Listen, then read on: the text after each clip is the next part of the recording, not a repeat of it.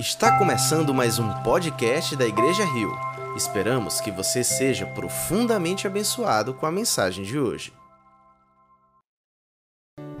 Sabe, queridos irmãos, nós estamos caminhando para celebrar a Páscoa. E celebrar a Páscoa, como o próprio nome sugere, é celebrar uma passagem, é passar por cima, é não estar diante de uma condição paralisado, mas encontrar um novo caminho. Eu queria hoje com você sair de Gênesis a Apocalipse. E eu queria te mostrar qual é o verdadeiro sentido da Páscoa. Portanto, me acompanha, porque nós temos pouco tempo, muita coisa a dizer e uma graça tremenda a ser comunicada hoje através da palavra poderosa do nosso Senhor Jesus. Nós cristãos cremos Deus criou todas as coisas e criou com o poder de Sua palavra. E quando Adão e Eva foram postos naquele paraíso, naquele jardim do Éden, nada lhes faltava. Tudo lhe era possível e permitido, apenas uma só orientação da árvore do fruto, do bem e do mal, essa eles não deveriam comer. E o que eu queria fazer você notar é que porque eles tentaram ser autorreferentes, porque eles tentaram por si mesmos conhecer a verdade, o bem e o mal, e não a partir dos olhos de Deus, eles caíram. E o pecado atingiu pelo menos quatro áreas. Atingiu eles da perspectiva relacional. Aquele que antes celebrava a presença da sua esposa agora estava dizendo: é culpa dela. Houve uma ruptura relacional, uma ruptura social. Também houve uma ruptura do ponto de vista psicológico, porque aqueles que antes desfrutavam da paz, aqueles que antes desfrutavam da presença de Deus e viviam em harmonia e viviam em plenitude, agora eles estavam com medo e se escondendo. E também sentiram vergonha houve também uma ruptura com a ecologia. Então, ecologicamente, nós também caímos. O pecado afetou a toda a criação. E também o pecado afetou a relação do homem com Deus. Por isso eles se esconderam. E o mais interessante, eles fizeram para eles mesmos folha de figueira, de folha de figueira fizeram roupas para si. Eu acredito que essa é uma das referências mais claras à religião. É a tentativa de um homem cobrir a si mesmo. Claro, fracassada. Por isso Deus aparece, busca o homem e não dar a ele o devido castigo pelo seu pecado, porque a Bíblia nos diz que aquele que pecar certamente morrerá. Quem deveria morrer ali naquele jardim era Adão e Eva, mas o Deus que criou todas as coisas e que deu vida a todas as coisas, agora mata um animal. E esse é um relato que você pode encontrar no capítulo 3 de Gênesis. Eu fico imaginando as mãos do Deus que deu toda a vida, agora sujas de sangue. E daquele animal tirou-se pele para cobrir a vergonha e a nudez de Adão e Eva. Eu acredito que essa é a primeira referência de uma sucessão de referências acerca do tema central das Escrituras. Eu quero que você me entenda, a Bíblia não é o somatório de várias histórias, a Bíblia não são diversas cenas somadas, a Bíblia é uma só narrativa, é um só drama, do começo ao fim. O Deus que criou, o homem que se rebela e o Deus que ama, e ama de tal forma, de tal maneira intensa que ele se entrega num projeto de redenção até que de fato ela seja concluída para todo sempre. Eu quero convidar você a uma outra cena. Essa agora é Abraão subindo com Isaac numa montanha. Deus tinha testado o coração de Abraão para ver até onde a idolatria dele ia. E Abraão agora foi convidado a sacrificar o seu filho. É interessante o diálogo que eles têm enquanto eles sobem. Primeiro, Abraão disse aos seus servos: Fiquem aqui, porque nós subiremos e adoraremos e voltaremos. Ele não omite o plural, ele tinha uma certeza de que algo haveria de acontecer, mas ele voltaria com seu filho. Subindo aquela montanha, Isaac olha para o pai e diz assim: Pai, eu estou vendo aqui o cutelo afiado, eu estou vendo aqui a lenha, eu estou vendo todo, todo protocolo para se ofertar um sacrifício, mas eu não estou vendo o sacrifício. E aí Abraão responde para o seu filho: Deus proverá, meu filho. Eu não sei se Abraão sabia exatamente o que ele estava dizendo, mas essa é a promessa para todos nós, e essa é a promessa de todo o Antigo Testamento. Quando Isaac está posto ali para ser imolado, a fé de Abraão faz os céus gritarem, e uma voz diz: Para Abraão. Naquele exato momento aparece um cordeiro preso entre os arbustos. E é interessante perceber que esse animal que dificilmente se engancha nos matos, estava ali pronto para o sacrifício, para substituir a Isaac. Os teólogos vão dizer que essa é a propiciação substitutiva, é pagar no lugar de alguém. É sobre isso todo o Antigo Testamento. Vem comigo para a história de Moisés. Deus está usando ele para libertar o povo, e é aí que aparece a celebração da Páscoa, porque a Páscoa originalmente não é uma celebração cristã, ela começa na cultura judaica. A décima praga do espírito de morte estava por vir. E Deus disse àquele povo de Israel que agora eles tinham uma chance. E a chance que eles tinham era matar um cordeiro, um cordeiro sem mácula, um cordeiro dos melhores que havia. E tirar aquele sangue do cordeiro e passar no umbral da porta. Eles também foram chamados a matar um cordeiro para celebrar a Páscoa e e para preparar-se para esse momento de transição. O fato é, queridos irmãos, que por vezes eu fico conjecturando e pensando como foi o primogênito ir com o seu pai até o campo, pegar aquele cordeiro, imolar aquele cordeiro. Eu fico pensando, por exemplo, o primogênito perguntando: Pai, por que, que você está matando esse cordeiro? E ele responde: Filho, é ele ou você? É ele ou você? Você conhece a história? O espírito da morte vem e por onde ele passa, o primogênito de toda a casa morre. Aquela foi uma noite terrível, inesquecível, uma grande tragédia, mas onde havia a marca do sangue no umbral da porta, o espírito entendia que ali já havia sido feito um sacrifício. O povo de Israel agora é liberto e vai pelo deserto, e nós vemos que Deus instituiu leis cerimoniais, e sempre que aquele povo pecava, eles precisavam de alguém que pagasse no lugar deles. Ora, Thomas, isso não é injusto, mas quem disse para você que a graça é justa? A graça é uma manifestação onde custa tudo para quem doa e nada para quem recebe a graça de Deus nos alcançou e nos justificou, colocando os nossos pecados na conta do único que era verdadeiramente justo. O fato é que durante todo o Antigo Testamento nós vemos a referência de cordeiros e mais cordeiros morrendo. Havia um dia na cultura judaica chamado Dia da Expiação, onde toda a nação era convidada a se juntar.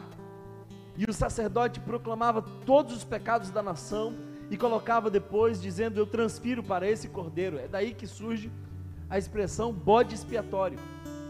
E aquele animal era levado para morrer. E quando ele morria, alguém voltava dizendo: Os nossos pecados foram expiados. O grande problema é que nos novos pecados pediam novos sacrifícios e sangue e mais sangue era derramado todo o tempo.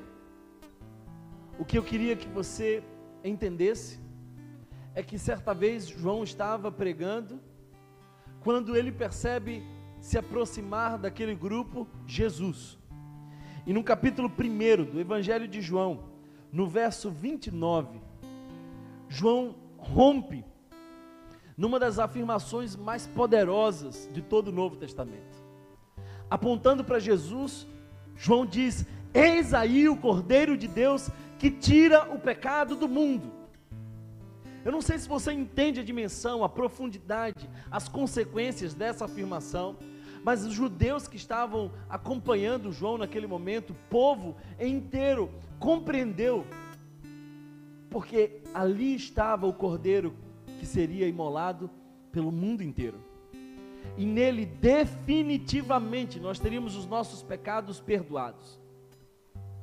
É lindo perceber que o verbo tirou, que é colocado aqui no grego, é conjugado e, e essa é uma palavra que nos mostra não apenas algo que aconteceu no passado, mas diz que aconteceu no passado, acontece no presente e acontecerá no futuro. É contínuo, ontem, hoje e para sempre. Jesus é o Cordeiro que tirou, que tira e tirará o pecado do mundo. Nele Deus estava reconciliando consigo mesmo o mundo inteiro. Uma ponte passou a existir diante da impossibilidade da morte. O caminho foi aberto, um novo e vivo caminho. Em Cristo Jesus nós temos oportunidade de não mais viver nas condições de um rompimento social, psicológico, ecológico e espiritual. Em Cristo Jesus nós temos reconciliação. Jesus veio e pregou, Jesus veio e curou, Jesus falou de si, nós entendemos o Evangelho, compreendemos a mensagem, nós vimos Deus feito homem. Aliás, nós vimos exatamente como nós fomos chamados a ser perfeitamente humanos. Porque olhando para Jesus, nós vemos quem Deus é e quem o homem deve ser. Jesus é 100% homem e 100% Deus. É Deus com cara de homem. É homem com coração de Deus. E embora ele tenha pregado, curado, embora os seus ensinos fundamentaram a nossa fé cristã, ele veio essencialmente para matar a morte na sua morte. Ele veio vencer o nosso inimigo. Ele veio parar o espírito da morte. Ele veio morrer em nosso lugar para que nós não tenhamos que viver a segunda morte. Você conhece a história? Foi na Semana Santa, mais precisamente na quinta-feira, que ele foi traído que ele foi julgado injustamente naquela madrugada. E naquela sexta-feira, a multidão inteira, por ocasião da Páscoa, lhe foram ofertada a possibilidade de liberar um prisioneiro. E toda aquela multidão gritava: Solta-nos Barrabás, crucifica Jesus. Barrabás sou eu e você. Barrabás éramos nós, condenados. A cruz já tinha sido feita sob medida para Barrabás. Mais uma vez eu quero convidar você para imaginar essa cena. O soldado entrando na, na prisão, as chaves balançando, o coração de Barrabás dispara, ele começa a imaginar como seriam os seus últimos minutos de vida, até que a grade se abre e aquele soldado diz: Barrabás, você está livre, pode ir embora. Aí ele diz assim: Olha, é, eu fui condenado à morte, a minha cruz já está pronta. E eu fico pensando, isso não está escrito em lugar nenhum, são apenas pensamentos. Eu fico imaginando aquele soldado dizendo assim: Barrabás, a tua cruz será ocupada, não por você, quem estava ocupando aquela cruz era o Cordeiro de Deus que tira o pecado do mundo. Jesus sobe o Gólgota. E ele é pendurado naquele madeiro. E diferente de Isaac, ele não sobe e desce, ele sobe e morre. E quando nós olhamos para Adão e Eva vestidos, cobertos na sua nudez, nós entendemos que sobre as roupas de Jesus foram lançada sorte.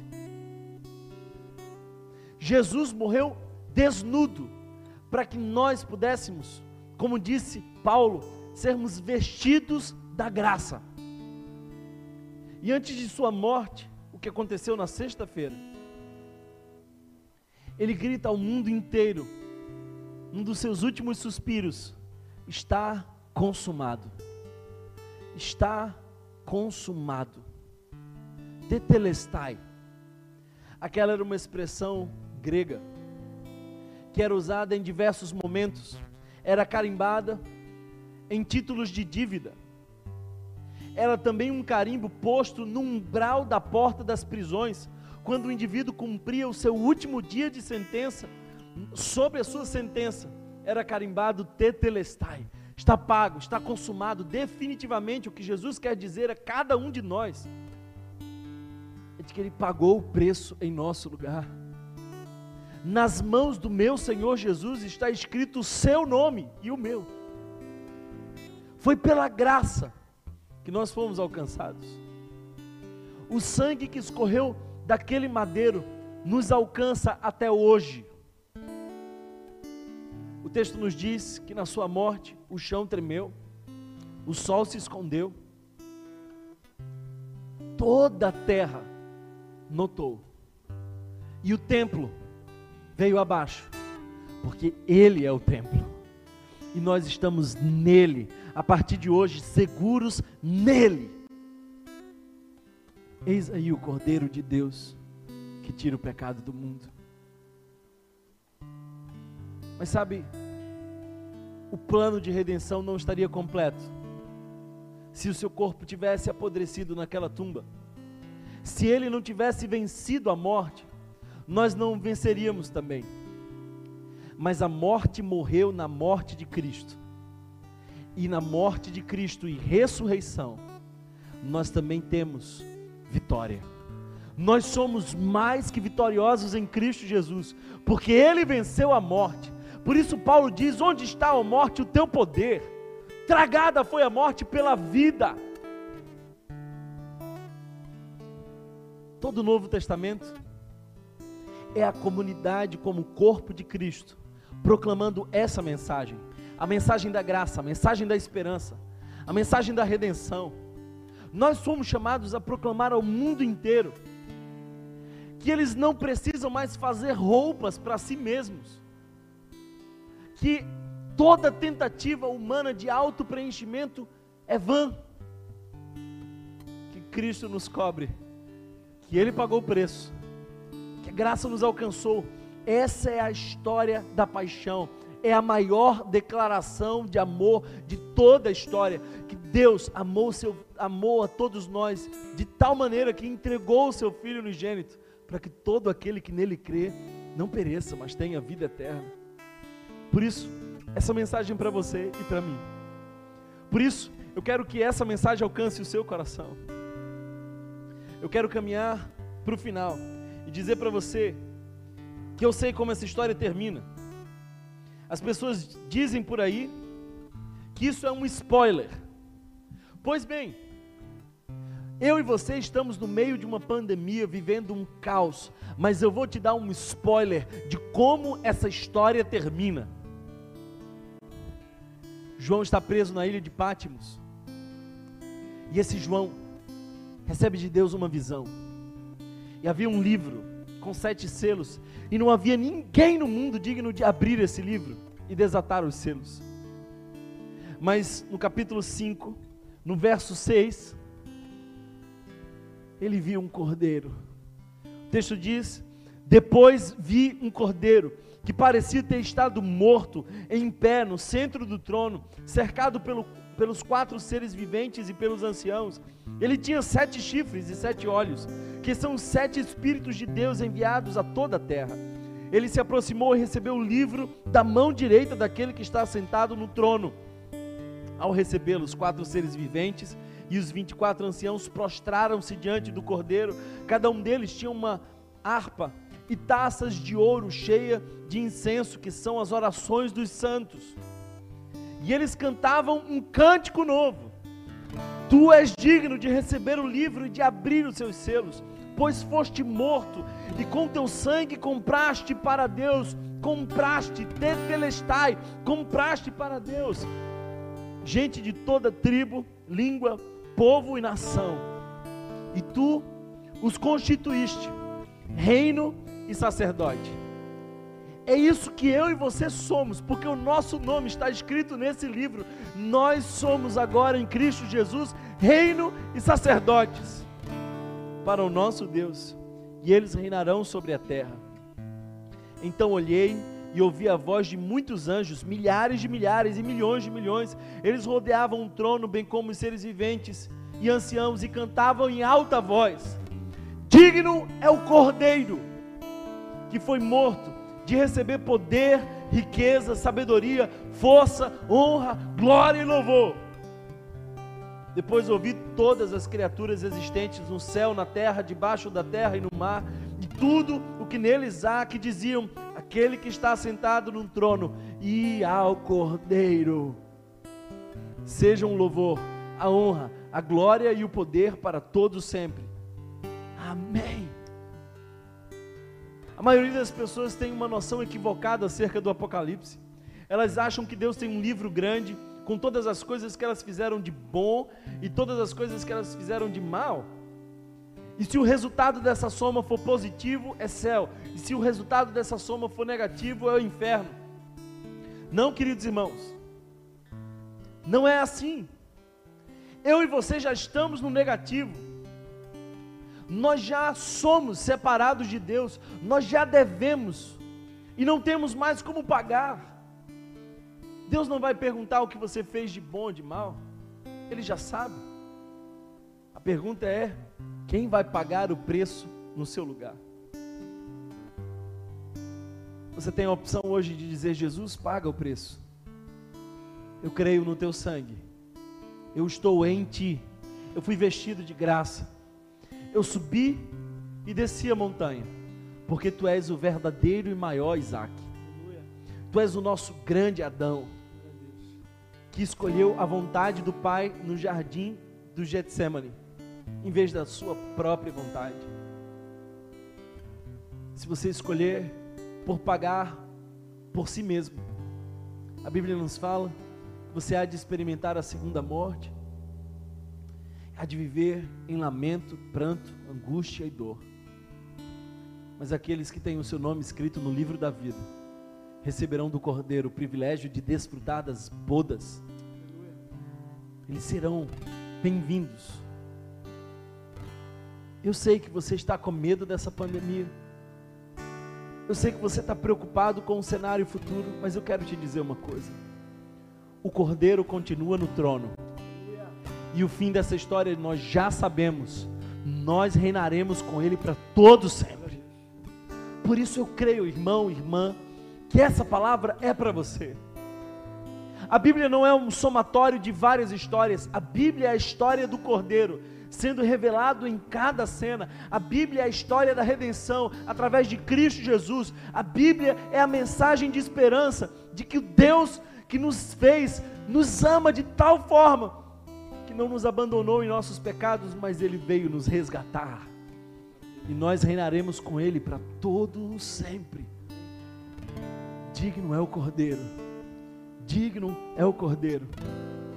Se você ainda não entregou sua vida ao Senhor Jesus, se você ainda não confessou o Senhor como Salvador da sua vida, se você hoje reconhece que Ele é aquele que é digno, que foi morto, e que tirou tira e tirará o pecado do mundo, e que venceu a morte, e que nele nós temos uma passagem para uma nova vida, nele nós temos a Páscoa, nele nós temos o verdadeiro sentido da Páscoa. Se você quer confessar isso hoje ao Senhor, se você está voltando ao Senhor Jesus, ou se você está tomando essa decisão hoje, eu queria convidar você aí onde você está, a dobrar os seus joelhos. Quem sabe ninguém está te vendo, mas eu quero te dizer que o Cordeiro te vê. E o Santo Espírito de Deus está com você na sua casa. E Ele está ministrando agora esperança e paz. E quem sabe hoje é o dia de Deus escrever o seu nome, de te chamar pelo nome e dizer: Você é filho, filha amada do Senhor, e não receberá mais nenhuma condenação, porque tudo já foi pago na cruz do Calvário. Tetelestai, está consumado. Digno é o Cordeiro. Será que você pode cantar essa canção? Digno é o Cordeiro. Digno é o Cordeiro. Digno é o Cordeiro. Santo, Santo. Aleluia. Ele é a resposta para Adão e Eva. Ele é a resposta de Abraão. Ele é a resposta de Moisés e todo aquele povo. Ele é a resposta de todo o povo de Israel. Ele é a resposta da igreja.